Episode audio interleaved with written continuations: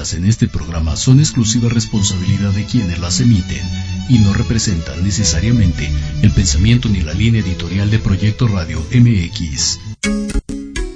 Este es tu programa Miércoles de Letras y otros vicios, conducido por el escritor Ricardo R. Navarrete, donde artistas y escritores nos hablarán de su legado. Comenzamos.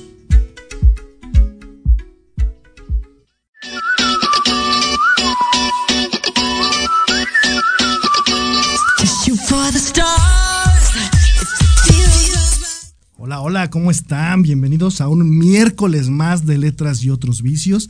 Les habla el escritor Ricardo Rodríguez Navarrete, un gusto tenerlos por acá, siendo las 6:04 de la tarde en esta bella y digamos hoy calurosa un poquito. ¿Cómo, cómo les parece eh, esta bella Ciudad de México en este día? Pues un gran programa nos espera hoy. Fíjense que no habíamos abordado como tal la literatura infantil. Creo que es un aspecto bien, bien importante. Y hoy lo vamos a dedicar. Hoy vamos a dedicar un programa a, esta parte de la literatura infantil, cómo aclamar. Gracias, Cabina. Saludos, por cierto. Gracias por estar aquí con nosotros, por apoyarnos. Y, les platicaba que la literatura infantil es, algo, bien importante, ¿no les parece? Creo que a veces dejamos a un lado lo que los niños piensan, eh, que estas primeras edades o primeras etapas de la vida de todo ser humano son, son tan importantes que a veces las desechamos. No sé si piensen lo mismo. Bueno, pues hoy vamos a hablar un poquito de la literatura infantil. Tenemos una gran, gran escritora que ya está acá atrás, Bambalinas, que en un momento estará con nosotros. Y bueno, pues recordarles que estamos por Proyecto Radio MX en Facebook Live y también en YouTube, igualmente por mi página personal ahí en las redes. Recuerden seguirme como Ricardo Rodríguez Navarrete ahí en Facebook, también en Instagram. Y también estoy por TikTok como Richard R. Navarrete, igualmente en YouTube, para que ahí me sigan. Gracias por todos sus sus, elogios a mi poesía, les agradezco en verdad muchísimo. Y recuerden que ya tenemos también un podcast ahí en Spotify para que también nos, hagan favor de seguirnos. Se llama Compartiendo Letras. ¿Se acuerdan que la semana pasada también ya había estado hablando un poquito de este podcast? Y bueno, pues ¿qué, qué, habrá en Compartiendo Letras? Bueno, en Compartiendo Letras vamos a encontrar un poquito de poesía, cuento, algunos tips literarios, algunas entrevistas exclusivas, sobre todo Vamos a, tratar de que sean entrevistas cuando sean las presentaciones de libros de algunos de los autores que ya nos han visitado aquí.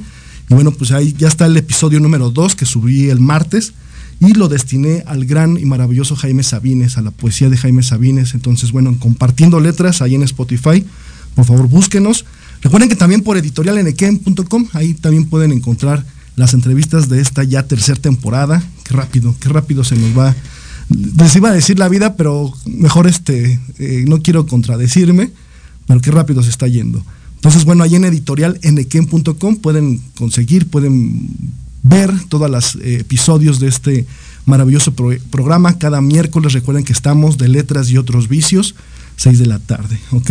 Y saben, les tengo ahí una noticia. ¿Se acuerdan de Diana Glés? Ella vino aquí en el programa, o ella estuvo aquí en el programa, y es una gran poeta mexicana, mexiquense ella, y ella nos está invitando el próximo sábado 27 de enero, 6 de la tarde, en mi santa número 9, Roma Sur.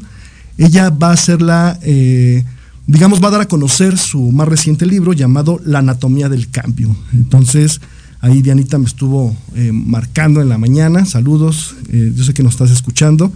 Y bueno, recuerden que sábado 27 de enero, próximo sábado, 6 de la tarde, en mi santa número 9, Roma Sur. Está muy cerca del, está muy cerca del centro del, metro, perdón, centro médico, ahí para que puedan eh, estar con nosotros, ahí estaré yo presente, muchas gracias por la invitación. Y pues seguir eh, alimentando esta parte de la, digamos, fíjate que la literatura independiente siempre me ha llamado la atención, siempre, y es uno de los grandes objetivos, ¿sabes?, de este programa, lo hemos dicho muchas veces, pero realmente la literatura independiente y que quizás esté en grandes librerías o no esté, pero creo que siempre es importante voltear a ver a toda la gente, todos los jóvenes que están ahorita, digamos, haciendo cosas, cosas nuevas, cosas que a lo mejor no, no está tan fácil llegar a ellas. Entonces, bueno, este programa eh, está destinado a esa parte y a todos los escritores. Realmente, ustedes si nos siguen ya saben que damos cabida a cada uno de, las personas que les agrada la literatura. Bueno, y fíjense que también, antes de, seguir con, nuestra invitada del día de hoy. Recuerden que vamos a estar el 2 de marzo, 3 de la tarde, en la Feria Internacional del Libro de Minería. Eh, vamos a estar Va a estar presente Pepe Cantellano, que viene de Misantla, Veracruz, este gran, digamos, divulgador literario. Él va a estar eh, conmigo, va a estar igual a Aileen Britzel, la escritora y actriz, y viene Claudia Livier de a Cuéntame un libro ahora Canadá, y vamos a estar ahí juntos el 2 de marzo, 3 de la tarde, en la Academia, es el Salón de la Academia de Ingeniería, me comentan. Y bueno, pues voy a dar a conocer mi último libro llamado Tiempos. Entonces, eh, les agradezco mucho porque me han estado preguntando. Ya he estado subiendo algunos ahí flyers en, Facebook, en mis redes. Y pues les agradezco infinitamente que las preguntas, y recuerden que pues, es suspenso, ficción, pero sobre todo la pregunta es, ¿realmente valoramos el tiempo? ¿Te has preguntado eso? ¿Te has preguntado si mañana seguiremos con vida y dando lata en esta urbe? Bueno, pues de eso se trata tiempos. Y recuerden que también voy a estar el 12 de marzo, todavía falta un poquito, pero el 12 de marzo, ahí en la Feria Internacional de la Lectura en Yucatán, por allá nos vemos. Todavía no sé muy bien el horario, pero sí sé que es el 12 de marzo. Entonces, ahí en mis redes y por supuesto aquí en miércoles de letras y otros vicios, pues estaré dando toda, toda, toda la información, ¿vale? También ya viene la Filco, ¿recuerdan de esta gran feria del libro que está en Coyoacán? Y bueno, ya viene en, su época 2024 y pues ahí vamos a estar también presentes. Después les daré un poquito más de informe, solamente eh, quiero que estén preparados, hay que lo estén anotando para que igual y ahí nos podamos eh, conocer, a lo mejor firmar libritos, echar una platicada, ¿por qué no? Y bueno, pues todo lo, lo demás del arte literario, ¿correcto? Bueno, pues habiendo ya ninguna otra situación, pues vamos con nuestra gran, gran eh, escritora del día de hoy. Y bueno, pues ustedes ya saben quién es, si nos siguen en las redes sociales, por supuesto. Entonces nos vamos a pasar muy bien. Recuerden que aquí estamos en Facebook Live en vivo para que nos hagan sus, preguntas sobre la. Sobre todo, ¿sabes? Esta parte me han estado preguntando en la mañana grandes eh, amigos y amigas. ¿Qué onda con la literatura infantil, no? ¿Qué, qué me, qué, qué me recomiendan? ¿Qué podemos leer? ¿Cómo podemos inducir a, a, los pequeños a este precioso arte de la literatura? Bueno, pues hoy vamos a, responder todas esas preguntas. Entonces, bueno, pues aquí por Facebook Live los vamos a estar leyendo, ¿vale? Bueno, pues vamos a un corte y regresamos con nuestra gran, gran escritora del día de hoy. No nos tardamos, dos minutos.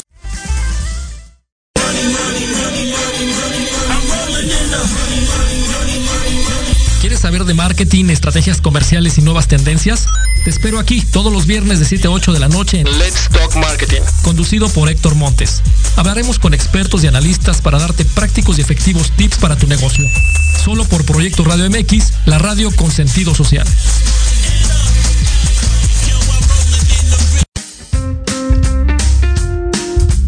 Los espero todos los lunes a partir de las 11 de la mañana a las notas que no se notan.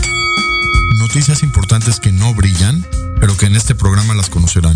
Solo a través de Proyecto Radio MX con sentido social.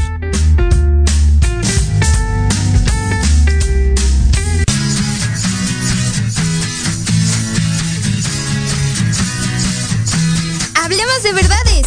Sí, sí.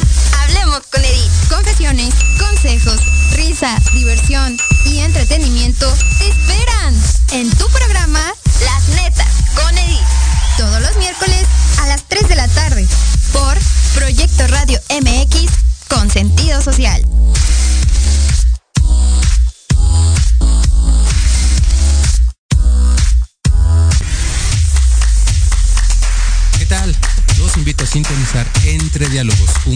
que aborda las noticias nacionales e internacionales más relevantes de la semana, con un comentario y un breve análisis de cada noticia, incluyendo entrevistas.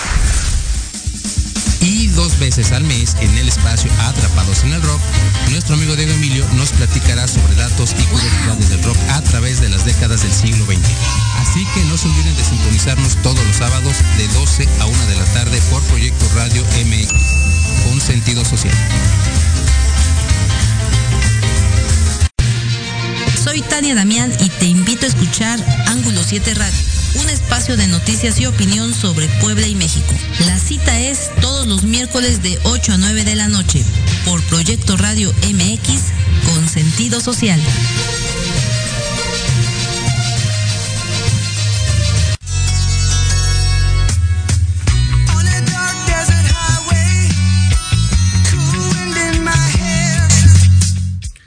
Bueno, pues ya estamos de regreso aquí en un miércoles más de letras y otros vicios con una gran escritora, literatura infantil que tenemos hoy.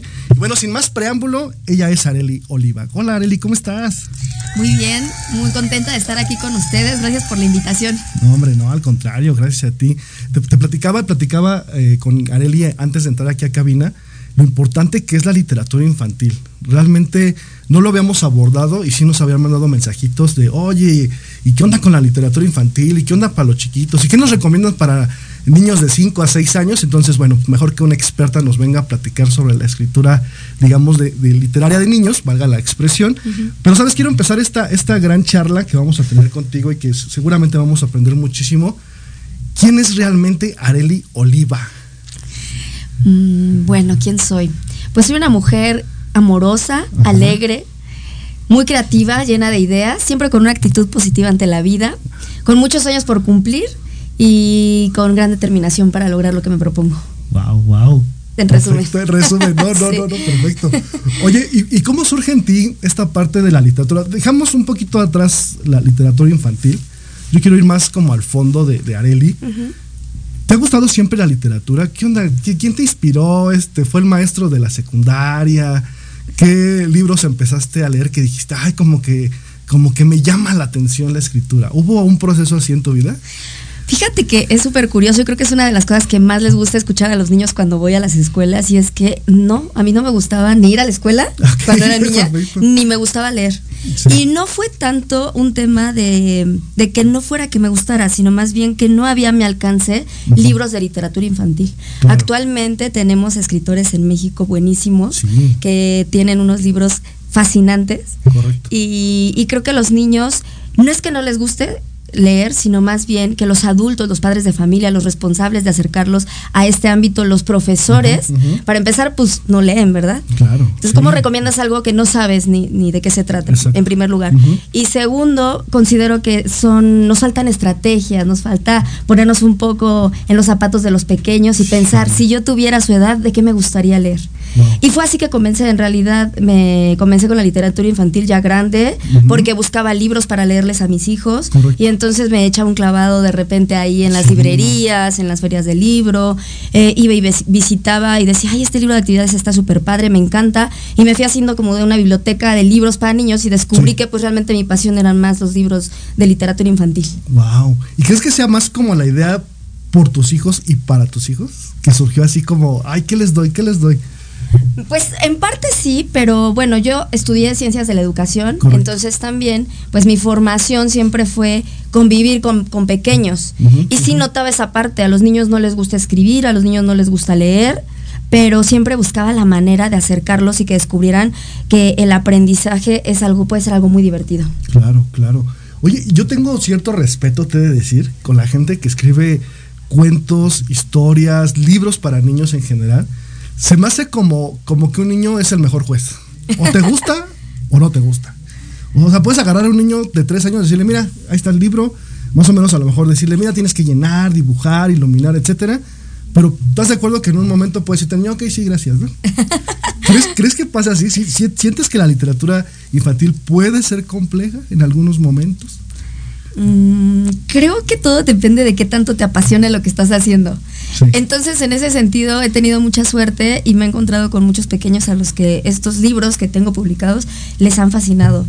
Em, en mi caso, pienso que más eh, el juez es como el adulto. Los niños se divierten muy fácilmente. Te digo, solamente creo que necesitamos buscar por dónde, por dónde llegar. No, y realmente te, digo esto porque me ha tocado, eh, digo, yo trabajo con chicos de prepa, ¿no? Y les das un libro y realmente, obviamente, parte de esa, esa idea de darle tú al, al, niño, al joven, ¿no? Eh, oye, mira, hay que leer esto, empezarlo a introducirlo, etcétera, etcétera. Pero sí me ha tocado esa parte de, ah, no, sí, está, está padre, pero... Pero no. Mira, ¿sabes qué? Es, es algo que yo le digo a los papás cuando, o a los, a los docentes cuando voy a dar algunos cursos todo aquello que es impuesto, ah, definitivamente. lo prohibido O sea, es impuesto y en ese momento es como que generas en el niño o en el adulto también eh, un rechazo. Entonces, esto de la, de la literatura creo que tiene que ver como cuando tú le quieres contagiar una pasión a alguien. Vamos a poner un ejemplo como el papá que es súper aficionado al Cruz Azul. y entonces entras a su casa y tiene todo del Cruz Azul y siempre trae su playa del Cruz Azul y habla del Cruz Azul y prende la tele y es Cruz Azul. Y entonces, ¿qué va a suceder? Esta, esta pasión que está teniendo el papá la contagia al niño de forma natural. Correcto. Es lo mismo que sucede con la literatura. Sin embargo, eh, la manera en la que las escuelas en general, no todas. Sí, sí, sí, por supuesto. Lo, lo, hacemos o los adultos queremos llegar a hacerlo desde el 20, lee 20 minutos cuando se puso de moda esto de los 20 minutos y lee a fuerza. A veces el niño ni siquiera le interés, tomábamos en cuenta el interés del niño, se le daba un libro que a veces el maestro ni había leído, ni sabía de qué rayos se trataba. Y entonces es muy complicado que puedas despertar el interés de los adolescentes y de los niños en literatura si no has leído y no sabes de lo que se trata, solo porque a lo mejor el curso marcaba que había que leer estos libros, ¿no? Es muy importante y creo que es una de las cosas que a mí más me apasiona, que sí nos pongamos a ver qué vamos a recomendarle a los niños. En mi página de Facebook, si te puedes dar cuenta, y en Instagram, cada semana estoy haciendo la recomendación de un libro. Y curiosamente, a mí me encanta porque a lo mejor no tengo los millones de seguidores, ¿no? Pero me gusta cuando me llega un mensaje y me dicen, oye, ¿por qué no pones una librería con todas las recomendaciones que, has hecho? Porque este libro me fascinó, este libro me encantó. Hasta a mí, eh, adultos, te hablo de adultos, ¿no? Hasta a mí me llamó la atención leerlo. Entonces tiene que ver con eso, ¿no? En cómo desempeñas. Los maestros apasionados, las personas que conducen en la radio, si se apasionan, van a atraer al público. Ah, creo que en general así funciona. Sí, no, por supuesto. Oye, y voy a, voy a hacer una pregunta un poquito incómoda. A, mí me encanta hacer esas preguntas. Sí, sí, dime. Fíjate que yo tengo una, un problema con la educación en México bastante amplio. Okay. Muchas veces lo he expresado aquí en, la radio y, lo he preguntado eh, vertiginosamente ¿Tú crees que realmente los planes, programas estén realizados, hechos a manera en que el alumno se interese? Pues fíjate que ahorita parece que, eh, bueno, que hubo como modificaciones. He notado que sí, eh, ya va como más encaminado a una educación desde la libertad, desde tomar en cuenta el interés del niño pero sí están batallando muchísimo los maestros porque estamos acostumbrados a una educación tradicional, una educación eh, jerárquica donde el maestro tiene una jerarquía más alta, el alumno eh, pues más abajo del maestro. Y entonces eh, incluso maestros que llevan teniendo la misma planeación de hace un montón de años y la quieren seguir aplicando con los niños de ahora, cuando ya pasaron muchos años y el contexto es totalmente diferente. Entonces creo que es importante pues irnos adaptando a todos los cambios, ¿no? Sí, por supuesto. No, y estos cambios, y como bien dijiste ahorita, como el ejemplo, ¿no? Eso, eso me, marca mucho lo que comentas, porque realmente cómo vas a idear que el niño lea si nunca ha visto que en su casa hay libros, ¿no? Por ejemplo, ¿no? O que tú estás interesado en algún autor o algunos eventos literarios, etcétera, etcétera. Y bueno, ya pasando como esta idea de tus libros que me encantan, miren, me, los voy a presumir mi libro que me hizo favor a de regalarme, lo voy a poner aquí un momento. 101 ideas para escribir. ¿Qué onda, Areli? 101 ideas. ¿Qué, qué, onda? Y me faltaron más, ¿eh? Me faltaron más. Debieron haber sido como mil y cacho ideas para. Surge en el 2019, tengo entendido. Platícame, ¿qué onda? ¿Cómo, ¿Cómo surge esta idea de ya nos platicaste que hay tus niños, a lo mejor el, amor hacia la educación, etcétera, etcétera. Pero ¿cómo es que Arelis dice, quiero hacer un libro que tenga 101 ideas, no 100, 101 ideas para poder escribir? Ok. Te voy a contar la historia que hoy les conté a los niños, eh, un colegio que estuve aquí en la Ciudad de México haciendo la presentación de los libros. Correcto. Y les decía que hace eh, unos 30 años había una niña a la que no le gustaba ir a la escuela. Iba en tercero de primaria. Y no le gustaba porque tenía una maestra muy parecida a Tronchatoros. sí. Entonces todo el mundo ubica, ¿no? Ya a Tronchatoros. eh, la niña no se sentía cómoda porque era una maestra que, gritaba y cuando un niño en un contexto educativo se siente así eh, emocionalmente, no se siente bien, difícilmente va a aprender y obviamente ni le va a gustar ir a la escuela. Entonces a esta niña no le gustaba ir a la escuela y no le gustaba escribir, pero para nada, porque la maestra la ponía a escribir y escribir y escribir y les decía a los niños, y la niña escribía y escribía y escribía y escribía tanto que le dolía la mano y un día se le cayó la mano. Y entonces todos los niños, ¿qué? No, no es cierto, no se le cayó la mano. Pero sucede que, que no le gusta escribir y cuando creció decidió que se iba a convertir en maestra pero que iba a ser una maestra que iba a crear eh, estrategias distintas y que iba a buscar la manera que a los niños sí les agradara escribir en este caso, ¿no? Porque escribir es una de las actividades más bellas que puede haber en el mundo. Los seres humanos a través de la escritura podemos expresar lo que sentimos, lo que pensamos. Sin embargo, hemos utilizado en las escuelas la escritura únicamente como un medio de copia y pega, ¿no? Del resumen, del dictado, de ahora hazme una síntesis. ¿Y en qué momento como docentes nos ponemos a preguntarles un poco acerca de su persona? Claro.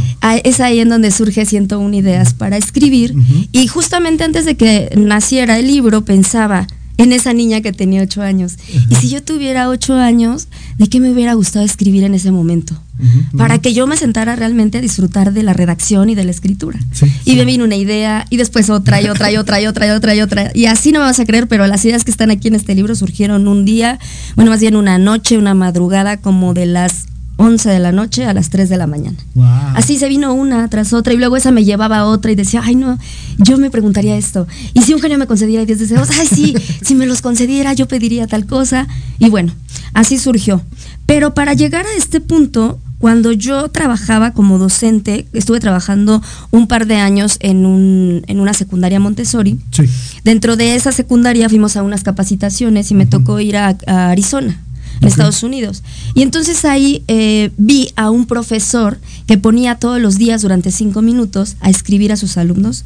Eh, este ejercicio se llamaba Wild Mind, mente salvaje. Todos los días lo hacían, solo cinco minutos antes, regresando del recreo o antes de iniciar las clases, y veía que a los chavos les gustaba realmente escribir.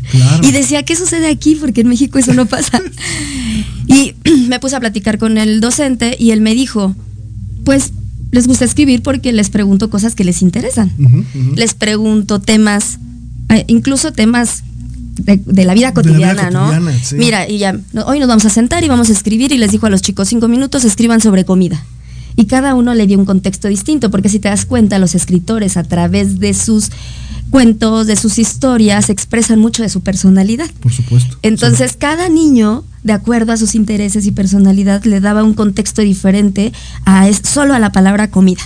Podían escribir un verso, un poema, alguien, ah, no, pues mi comida favorita es esta, a lo mejor algo más descriptivo.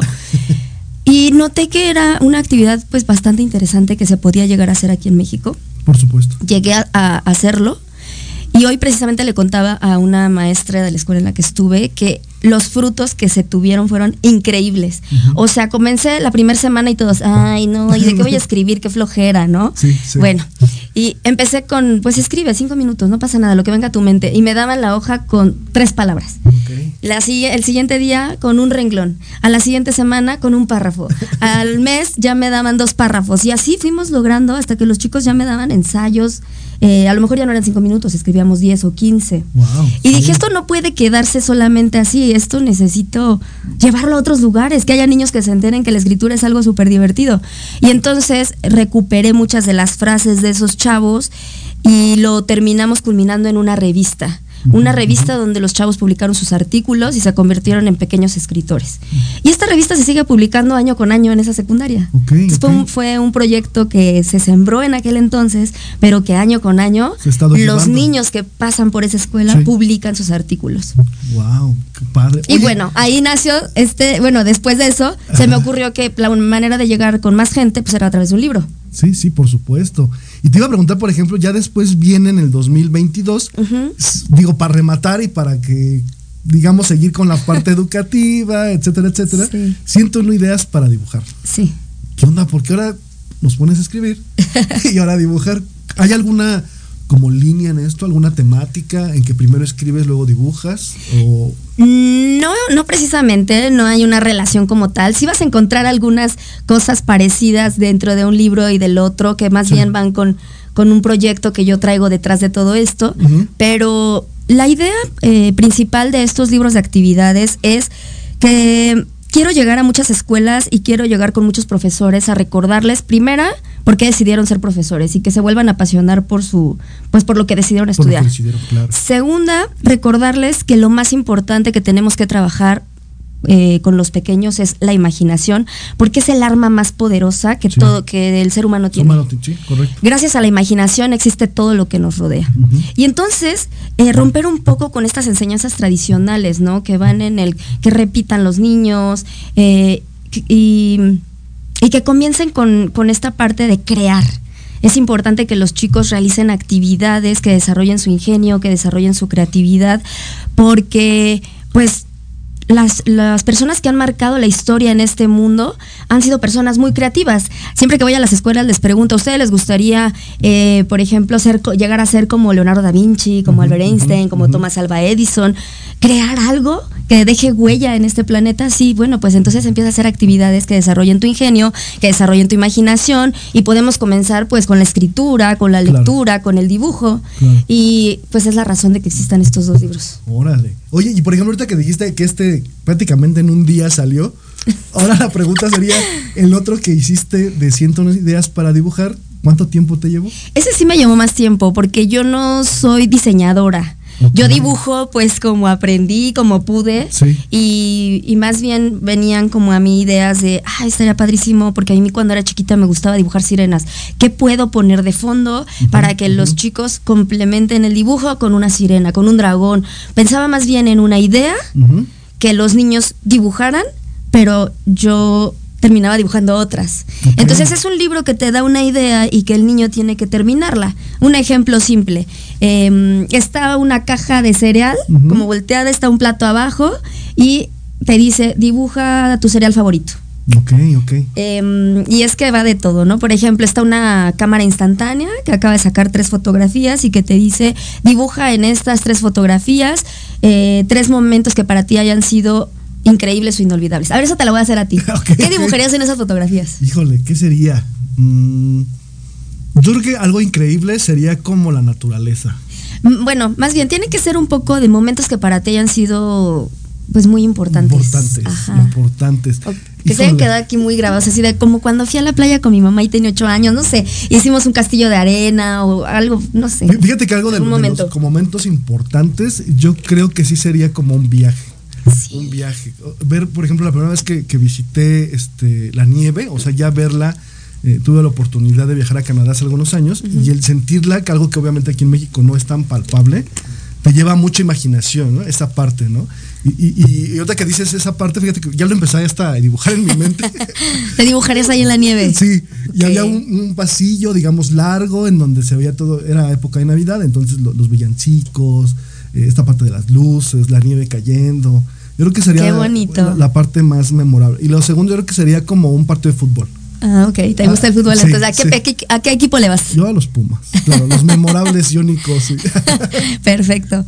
Muy bien. Bueno, pues este tipo de preguntas vienen y, curiosamente, esta de los momentos más como importantes, los niños siempre lo relacionan o con viajes, bueno, cuando me lo platican, o con algún momento con su familia.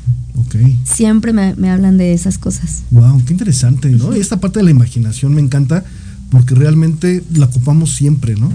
Eh, yo siempre he dicho que todos somos escritores, nada más que algunos nos atrevemos a, a plasmarlo de alguna manera, pero realmente todos tenemos esa parte, como tú bien lo dices, la imaginación de estar, eh, vamos caminando, vamos en, el transporte, eh, vamos manejando, y siempre vamos ideando situaciones, ¿no? Y ahí está la imaginación realmente. Oye, y estaba leyendo, por ejemplo, esta parte de estrategias educativas, a ver qué tal te suena, para padres utilizadas en la educación inicial de los tres de los tres años, de los tres primeros años. Ah, fíjate que ese fue como el primer artículo que, me tocó publicar en un, no sé si fue el primero o el segundo, pero en una revista educativa como tal. Y tiene que ver un poco porque en esa etapa eh, yo tengo un hijo, yo fui mamá muy joven. Entonces eh, mi hijo tenía justo, creo que tres años.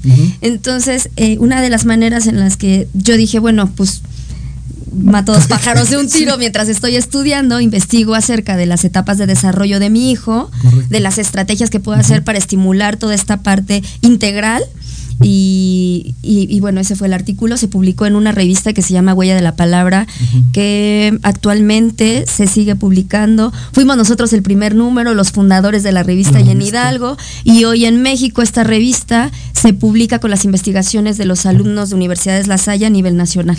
Wow, wow. Oye, y estas estrategias, digo, me imagino que ha de ser un tumulto de información bien, bien rica, ¿no? Eh, como su nombre lo dice, estrategias. ¿Cuál sería la estrategia que tú le puedes decir ahorita a los padres que nos están escuchando para que sus hijos se acerquen a la literatura?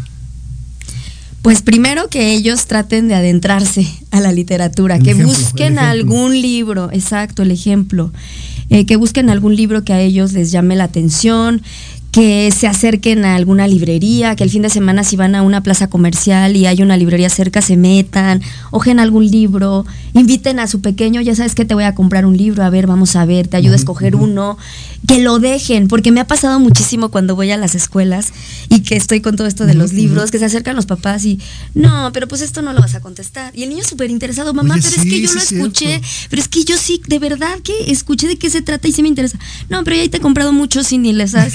O sea, una actitud en la que, pues, como le quieres despertar el interés y tú mismo se lo machucas, ¿no? Diciéndole, no, pero pues no lo vas a leer, no, pero pues no vas a poder. Creo que empezando por ahí, eh, si no saben por dónde empezar, sí les recomiendo que busquen mi página, estoy como escritora Aurelio Oliva en Facebook y en Instagram. Y cada semana estoy haciendo la eh, recomendación de un libro infantil. Eh, creo que la verdad han sido buenas publicaciones. ¿En qué sentido? Eh, en que lo que te comentaba, me pongo en los zapatos de los niños a los que no les gusta leer y busco títulos, así que yo digo, ay, a ver este, ¿qué onda con este de un niño que no se quería bañar? Eh, por ejemplo, eh, uno de mis favoritos, que se los recomiendo si por ahí están escuchando niños de primaria, que se llama Padres Padrísimos, es de Jaime Alfonso Sandoval, un escritor que me encanta, es fascinante. Él y Francisco Hinojosa son mis favoritos aquí de México. Pero este de Padres Padrísimos es un libro de un niño que no le gustan sus papás y que los quiere cambiar. Ok. Y llega a Casa Mandrake y le dice, ah, ¿con que no estás contento con los papás que tienes? ¿Te gustaría tener unos padres nuevos? Pues llena la solicitud y que le cambian a los papás, ¿tú crees? Los cambia tres veces. Primero por unos millonarios, tampoco le gustaron. Luego por unos súper buena onda, que les de, que eh, las reglas de la casa eran prohibido comer verduras, aquí no nos lavamos los dientes, todo lo que un niño quisiera de repente cuando se pone rebelde, ¿no? O el que saque 10 es, sacar 10 es para presumido, sacar 10 de calificación. Entonces me encantó porque dije, wow, si este libro hubiera llegado a mis manos cuando yo era una niña, lo hubiera disfrutado y me hubiera apasionado por la literatura, porque son cosas que de repente pasan por la mente de un niño, ¿no? Sí, claro. Así de, ah, mi papá que enojón, ahorita quisiera tener uno que fuera así que me comprara todo, ¿no? Déjame decirte que hasta adultos, ¿eh? Sí, claro, sí. Y bueno, bueno, eh, está, por ejemplo, Jaime Alfonso Sandoval como autor mexicano, está Francisco Hinojosa con un libro clásico que se llama La peor señora del mundo, no sé ah, si te ha tocado, se hizo súper famoso y es un libro que te atrapa, o sea, si, si, a tu hijo no le gusta leer, busca ese libro, no he encontrado un solo niño que no que le llame la atención, porque en las primeras páginas te habla de que hay una señora malvada, la más mala de todas las malvadas, y luego te dice que era tan mala que a sus hijos les ponía jugo de limón en los ojos. Y que les daba de comer comida para perros. Y que los ponía a hacer sentadillas y abdominales o algo por el estilo, este, si no si no les iba muy bien en la escuela o y, no y que además aunque se portaran bien o se portaran mal los ponía a hacer esas cosas. Entonces son cosas que rompen como con, lo cotidiano digamos de un niño Y, se sacan de onda y dicen oye cómo que le ponía jugos de, limón en los ojos qué mal así y quieren seguir escuchándolo. Sí, entonces sí adéntrense un poquito. Ahorita la literatura en México ha cambiado muchísimo. Muchísimo muchísimo. Ya los autores eh, pues no tienen miedo a expresarse. A mí me hubiera encantado en aquella época cuando yo era niña, porque los cuentos de mi época eran El patito feo, Los tres cerditos, Caperucita roja, que me hubiera llegado un libro de Francisco Hinojosa, híjole, no. O de Jaime Alfonso Sandoval hubiera sido para mí ¿Y estos libros que nos comentas, más o menos, de qué edad estamos hablando? Para pues son niños como para, para. de primaria. primaria. Sí, primaria en general. Y digamos que ya para un niño no sé, eh, ya entrando un poquito a la adolescencia. Híjole. Digamos que ya, ¿qué te gusta? ¿14? Pues el de Invisible, por ejemplo, puede ser ah, un, buen eh, ejemplar, habla un poquito acerca del bullying, también de repente de cómo llega una etapa en la que te puedes llegar a sentir invisible, o sea, que aunque te molesten, aunque te digan cosas, eh, ya nadie hace nada. Mientras a mí no me molesten, no me interesa lo demás. Correcto, correcto. Ese, creo que puede ser un libro como para adolescentes. Oye, y estaba leyendo también que escribiste Billy el monstruo come calcetines. Sí. Platícame de ese, me, encanta el, el título. El título, me llamó mucho la atención. Pues mira, ese es un libro que fue de una de las primeras historias que escribí. Eh, lo, lo, imprimí de manera como muy... Independiente, No, no, como de manera independiente, pero como muy casera. Ok, ok. Eh, a mis niños les encantó, a mi familia, a quien se lo he contado, le ha encantado, pero ya de manera como formal tenemos eh, un diseño y se tocó puertas para que la editorial pues lo publique próximamente. Espero que sea uno de los próximos libros a publicar. Está muy bonito, es un libro que habla de cómo le puedes enseñar a tu hijo a enfrentar los miedos, por un lado, porque creo que cuando somos niños no nos hablan de esas cosas o nos regañan si sentimos miedo, pero no nos dan alternativas de, ah, mira, oye, puedes agarrar de la mano a tu miedo y decirle, ¿sabes qué? Vamos a caminar juntos o te puedo enseñar que puedes tener un amigo imaginario que te acompañe eh, muchas cosas, ¿no? Entonces, este libro, en resumen, trata de un monstruo que vive bajo la cama de un niño. Está inspirado en mi hijo, el más chiquito, porque él tenía mucho miedo a la oscuridad. y él no quería dormir con la luz apagada, quería tener la luz, prendida. Típico, ¿no? Clásico. Entonces, yo me acercaba y, es mamá, es que no tengo sueño, pero pues no quiero apagar la luz. Ok, ¿qué puedes hacer para conciliar el sueño tú solo? Porque no me voy a quedar aquí hasta que logres este te voy a dar alternativas. Pues puedes tomar un libro, leer, puedes ponerte a jugar un juego de mesa. Oye, pero pues ¿con quién voy a jugar un juego de mesa? Pues estoy solito. Ah, bueno, pues te voy a presentar un amigo imaginario que está aquí abajo de tu cama y él va a salir todas las noches que no tenga sueño a jugar contigo, a pintar, a colorear, a comer dulces, a ver un ratito la tele, a hacer muchas cosas hasta que tú mismo logres conciliar el sueño. Entonces, más o menos de eso se trata. Es un monstruo que sale cuando el niño tiene miedo y que le dice, hey, vente, vamos a pasarnos la bien acá abajo, debajo de la cama, que es una guarida sensacional. Pintan cuadros de la Mona Lisa, de Van Gogh, em, comen dulces, patinan, hacen eh, visitan las estrellas, se visten de superhéroes, cuentan historias de vaqueros, hacen un montón de cosas. Hasta que ya pues el niño crece y es capaz como de enfrentar sus miedos solito y Billy se va se va a ayudar a otros niños. Oye, qué interesante. dices que este libro, o más, sí, este libro ahorita no lo podemos conseguir, va a estar próximamente. Próximamente. Espero, yo te avisaré y ya igual si quieres vengo, platicamos de él y toda la cosa. Genial, no, hombre, no, la verdad es que es un mundo y, te, como te decía hace un momento, yo respeto mucho la gente que escribe para niños. Creo que yo no soy capaz de, de me gusta imaginar, me gusta el suspenso, me gusta la ficción pero como te decía, sí le tengo cierto, eh, no sé cómo llamarlo, temor, Valga, la expresión, porque sí siento que es como, mírate, ¿no? Y, si no le gusta el primer, es de esa, ya, ¿no? O, tengo a lo mejor quizás esta experiencia, ¿no? Con los, con los niños. Sí. Vamos a leer aquí un poquito de los mensajes que nos escriben aquí la gente en Facebook Live. Muchas gracias por estar aquí conectados. Ok. Dice por acá Patti, dice saludos. Gracias Patti, saludos igualmente para ti. Gracias por estar aquí con nosotros. Marcela dice felicidades al programa y a los escritores. También Areli por su interés y dedicación con los niños. Gracias. Dice Marcela. Y Marcela también te pregunta, Areli, ¿qué más le gusta a los niños que les lean? ¿Qué será? ¿O algún otro libro que nos pudieras recomendar? Es que sabes una cosa, también va de acuerdo a la personalidad, ¿no? Ok, sí, por supuesto. O sea, yo, yo me he encontrado con niños que pues tienen otro tipo de interés sin embargo, este tipo de libros que he publicado sí les ha gustado como en general a, los pequeños que han escuchado la, recomendación. Mm, por ejemplo, Oliver Jeffers me encanta, es uno de los escritores, uno de mis escritores favoritos también. Me gusta mucho porque él es ilustrador y es este autor de sus obras. Em, y tiene una manera muy peculiar de dibujar que si tú te encuentras un libro y aprendes a distinguir, ya sabes la siguiente vez que te encuentres y dices, ese, libro, es, de Oliver Jeffers, ese lo hizo Oliver Jeffers. Eh, es como para las primeras infancias lectoras, como para niños de 5 años, 6, 7 años más o menos. Em, de él les recomiendo un libro que se llama El increíble niño come libros. Es de un niño al que no... Eh, que curiosamente un día se come un pedazo de hoja y de ahí se come después un libro entero. Y total que descubre que es mejor leer libros que comérselos. Pero así muchísimos libros más. Y otro que les puedo recomendar que me gusta mucho, por ejemplo, es Roald Dahl. Roald Dahl ha escrito muchos libros clásicos que han llegado al cine y que a los niños les han fascinado, como la famosa Matilda, Charlie, la fábrica de chocolate, este, Las Brujas, por ejemplo, que era una película que a mí me daba un montón de miedo cuando era niña. Em, pues Roald Dahl para mí es como de los, de los favoritos, sí, sí, sí. Wow. Bueno, pues vamos a regresar, vamos a ir a un pequeño corte y seguimos aquí con Areli Oliva. Vamos a ojear un poquito el libro, ¿qué les parece? Para que la gente igual y conozca un poquito más su trabajo de Areli. Ok. Y regresamos. No se vayan, se va a poner bueno.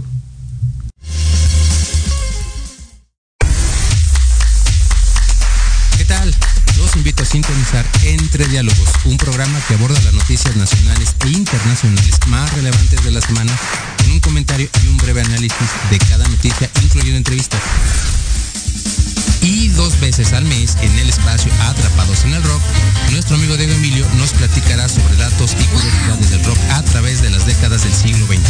Así que no se olviden de sintonizarnos todos los sábados de 12 a 1 de la tarde por Proyecto Radio MX, con sentido social. Soy Tania Damián y te invito a escuchar Ángulo 7 Radio un espacio de noticias y opinión sobre Puebla y México. La cita es todos los miércoles de 8 a 9 de la noche por Proyecto Radio MX con sentido social.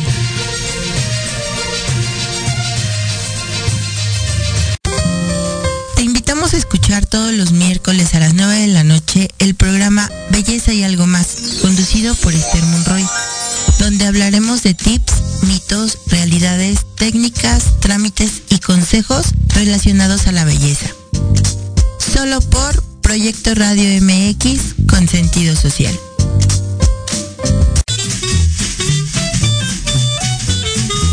¿Qué tal amigos? Soy Liliana Noble Alemán y los invito a escuchar Pulso Saludable donde juntos aprenderemos cómo cuidar nuestra salud a través de www.proyectoradiomx.com con sentido social. Todos los martes de 3 a 4 de la tarde.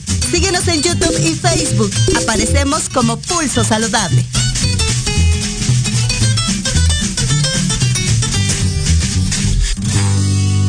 Paso de gato. Con tu amigo El Grillito un espacio con entrevistas, invitados, secciones y todo lo relacionado al arte teatral. Te esperamos todos los martes en punto de las 18 horas aquí por Proyecto Radio MX, la radio con sentido social.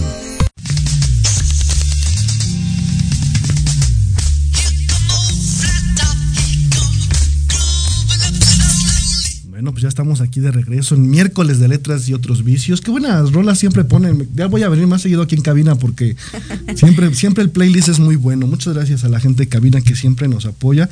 Mira, Marcela una vez más nos te escribe, dice, felicidades Areli por despertar el interés por de leer y escribir a los niños porque serán muy buenos lectores y escritores, realmente, ¿no? Y también dice Klaus Valero, una gran amiga mía y del trabajo, dice, saludos Rick, tus cuentos matemáticos son muy buenos. Ah, muchas gracias, amiga. Saludos, saludos. Gracias, gracias por estar aquí conectados. Bienvenidos. Oye, y ahorita que, hace Marcela esta pregunta, la literatura abarca muchas situaciones, ¿no? Creo que no nada más es eh, el que sean buenos lectores o escritores, sino realmente creo que implica muchas ideas cerebrales, toma de decisiones. Háblanos un poquito de eso, en, tu manera de, percepción de, de, la literatura, todo este mecanismo que has llevado ya desde tu carrera como eh, educación y todo este rollo, ¿para qué nos sirve leer? Fíjate que a mí me gusta mucho eh, esto de la literatura infantil y de los libros, porque los libros son grandes amigos que, nos pueden ayudar como a llevar a los pequeños a, dar una solución a alguna problemática, ¿no? Em, varios de los libros que tengo por ahí... Mm, recomendados hablan un poco a lo mejor de situaciones que me tocaron a mí vivir de pequeña y que me hubiera gustado que a lo mejor a través de un libro me ayudaran a contactar con esa emoción, a buscar comprender un poquito qué estaba pasando ahí o cómo resolver, ¿no? Hay uno que se, hay un libro que se llama Cómo escribir realmente mal. Ese libro me encanta de Annie Fine. Eh, es, es un libro muy bonito porque una de las cosas que a mí me pasaba mucho cuando era niña es que me tocó tener compañeros en mi grupo que tenían dificultades para aprender. Y yo sentía mucha tristeza por ellos porque a veces los docentes no hacían nada por, por apoyarles. los dejaban a un lado, los niños no los incluían en el equipo. Entonces cuando yo me encuentro este libro que se me hizo fabuloso, es de un niño que se llama Vicente, que llega a una escuela y se encuentra con un amiguito que tiene justamente problemas de aprendizaje. Entonces eh, se empiezan a convertir en amigos y descubre que este niño es buenísimo, pero para escribir realmente mal, ¿no? y bueno, de ahí pues empiezan a ser amigos, suceden una serie de cosas eh, pues interesantes. ¿Y qué pasa con este tipo de libros? Pues a los niños les dan una solución un poquito a, oye, pues sé más empático con tus compañeros, ¿no? Hay otro libro que, que se llama Lágrimas bajo la cama, que también recomendé. Porque. quién es ese, perdón? ¿A quién no le dijeron? Ay, se me fue. Ana Meilán. Este.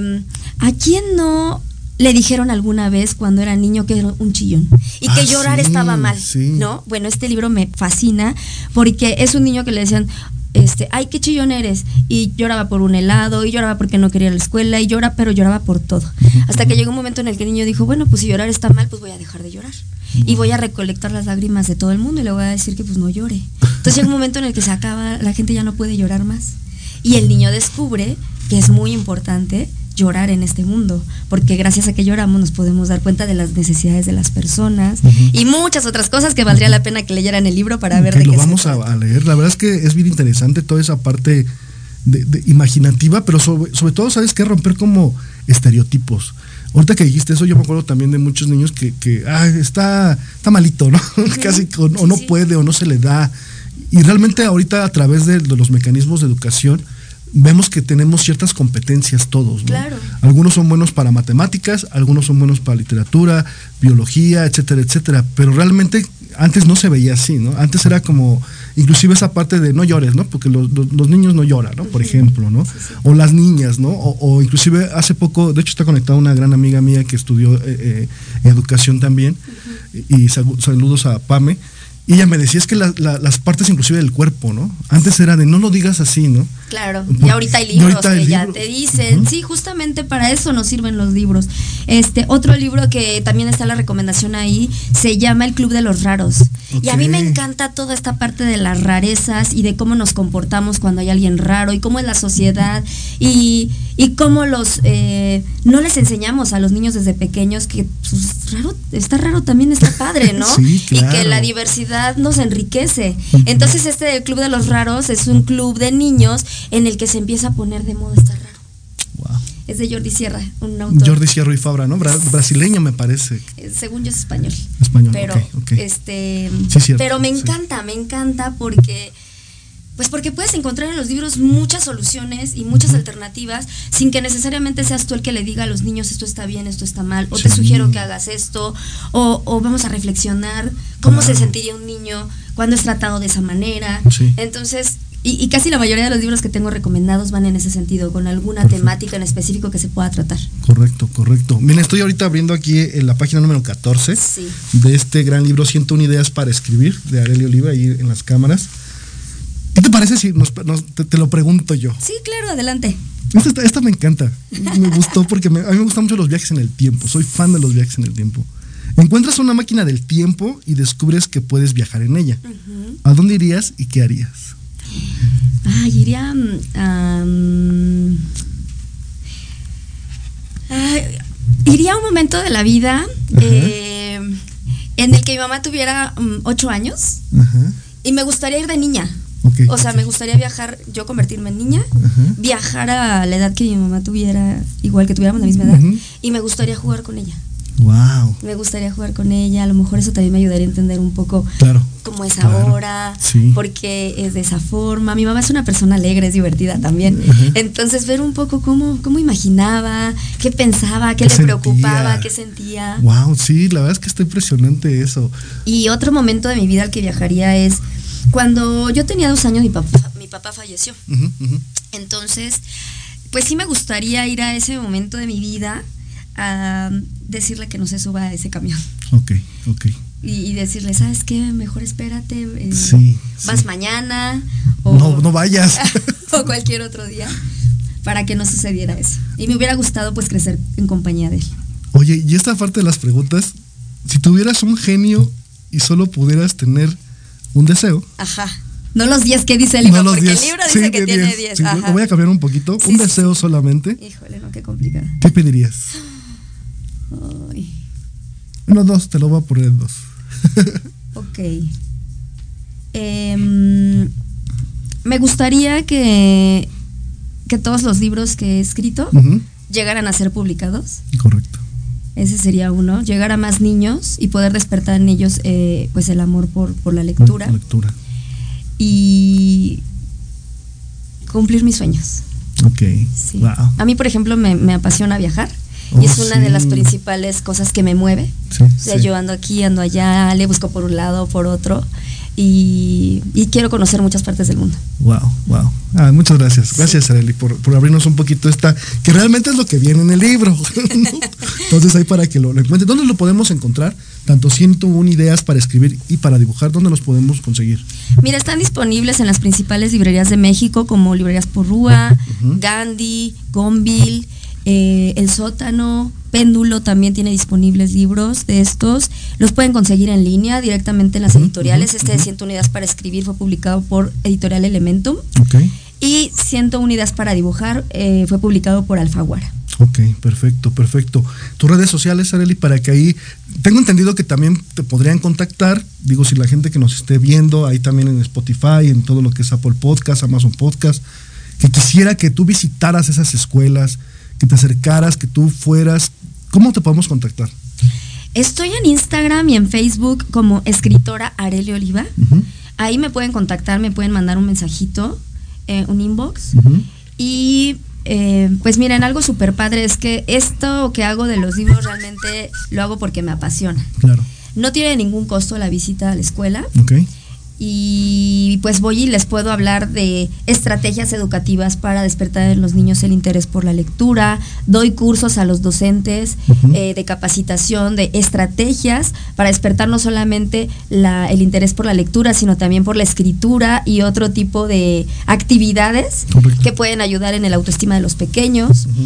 Em, y pues la verdad es que me encanta ir a visitar las escuelas escuchar a los niños. No, el día de hoy estuve en una escuela y me fascina de verdad lo que pasa por las mentes de los pequeños.